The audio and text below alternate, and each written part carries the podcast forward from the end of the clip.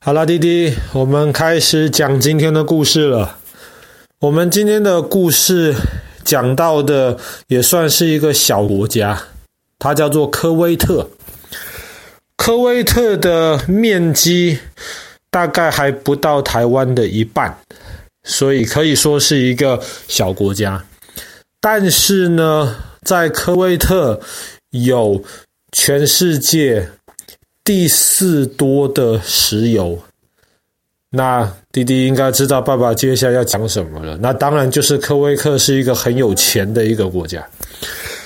但是，之所以让科威特这个国家在全世界变得有名，倒不是因为它有这么多的石油，也不是因为它很有钱，而是因为大概在三十年之前发生了一场战争，就在科威特，叫做波斯湾战争，又有人称为海湾战争。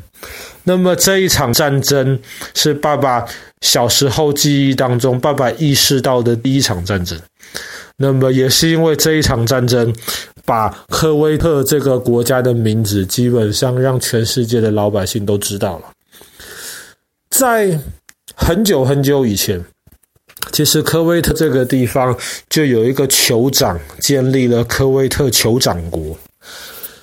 那个时候呢，因为科威特这个地方在沙漠边边，虽然说有一个港口，但是那个时候这个地方其实太远了，又不是那么重要，所以鄂图曼帝国那个时候即便控制了伊拉克，他也对科威特这个地方没有什么兴趣。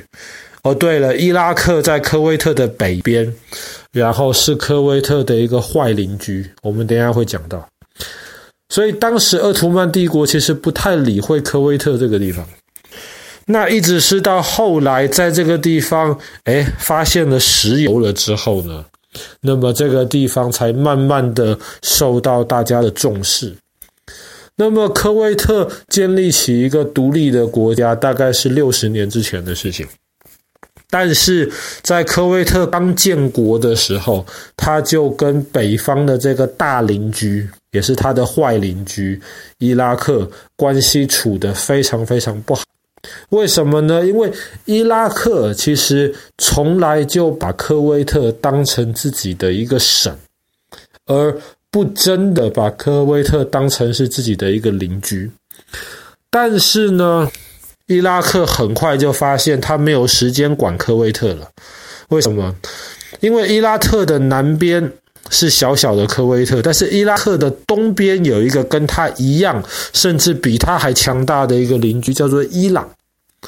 那么当时的伊朗是一个情况有点混乱的时候，伊朗本来的国王被赶走，然后在伊朗里面的穆斯林就开始进行了革命。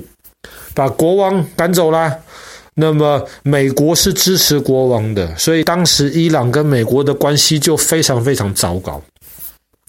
而且伊朗那个时候呢，因为伊朗是那个伊斯兰教里面什叶派的，就是一个支派的，那么伊拉克是逊尼派的另一个支派，所以伊朗也看这个伊拉克不顺眼。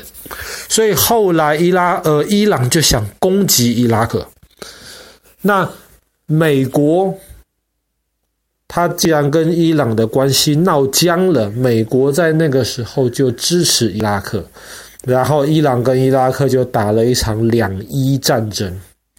两伊战争本来跟科威特其实是没什么关系，因为科威特其实在伊拉克的另一边。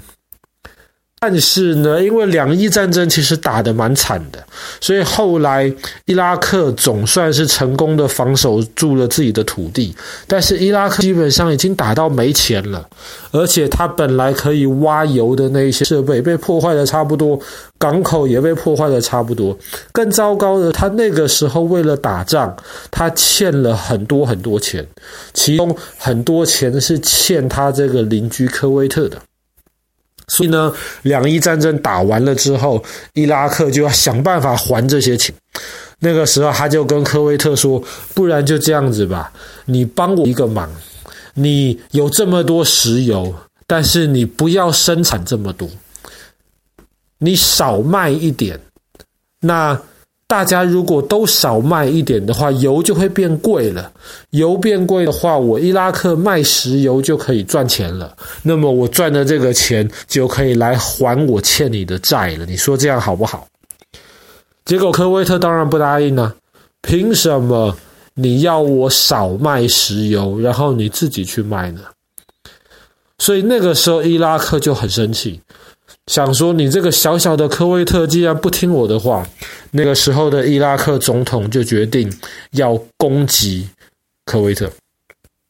科威特的军队非常非常弱小，所以当伊拉克对科威特宣战不到两天的时间，整个科威特基本。可是那个时候，美国非常的生气。为什么？因为美国本来是支持你伊拉克的，但是美国没有想到伊拉克竟然敢攻打科威特。科威特虽然小，可是有这么多石油，那美国人很喜欢这些石油。你这伊拉克去攻打了有石油的科威特，那还得了？所以在这场战争开始之后，不到几个小时，美国就决定了。我要帮忙防守科威特，要抵挡这个伊拉克的进攻。那么，这就是我们今天要讲的这场海湾战争。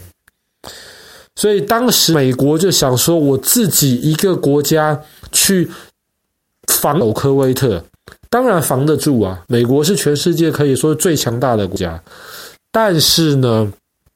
但是在那个时候，美国就想说，光是凭我一个人击退伊拉克这样子还不够看，我最好是透过联合国拉到很多很多人来跟我一起去防守科威特，这样子感觉起来就更名正言顺一点。所以当时以美国为首，拉了全世界三十七个国家，组成一个国际联军，他们当时就到了科威特的这个地方。然后要去帮科威特把他们被占领的土地给夺回来。其实伊拉克的军队，毕竟两伊战争打了这么久，伊拉克的军队其实蛮强大的。但是在美国面前，这个强大的伊拉克军队还真的不算什么。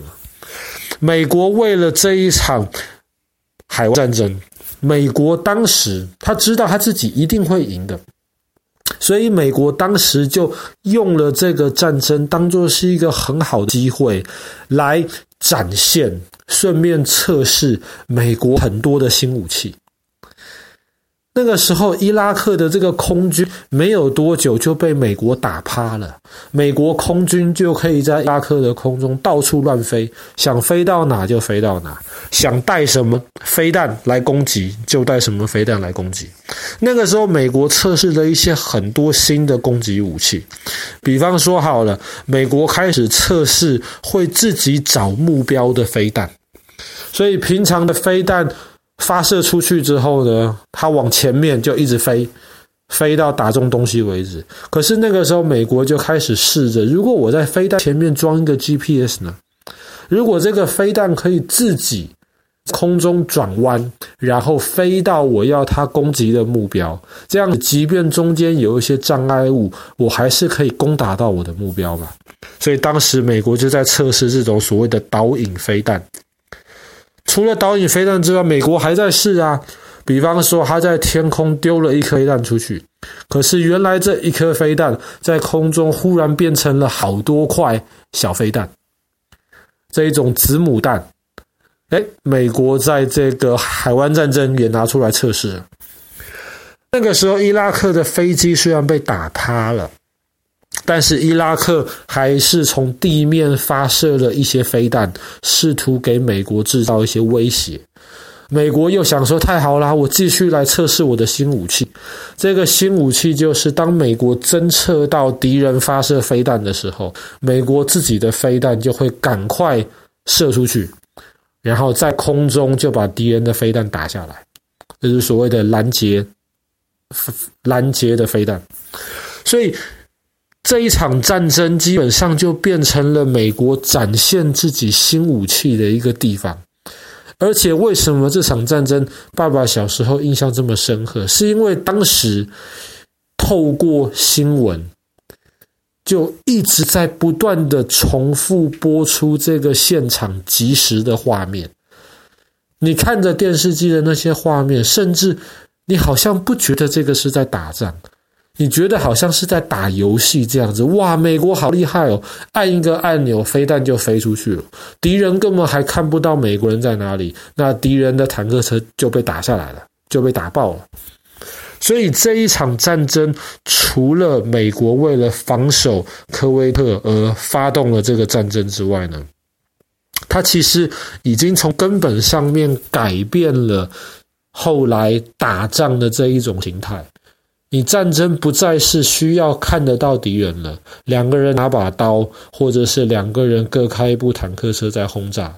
不需要这个样子，你可以坐在很远很远的屋子里面，按一颗飞弹，飞弹飞出去就摧毁掉敌人你要摧毁的这个目标。所以这场战争为后来带来了很深远的影响。当然，这场战争打了半年就打完了，但是这也不算是真的打完。因为在二零零三年的时候，美国后来又在伊拉克发动了另一场的战争，那一场战争某种程度上才彻底解决了这个科威特国家安全的问题。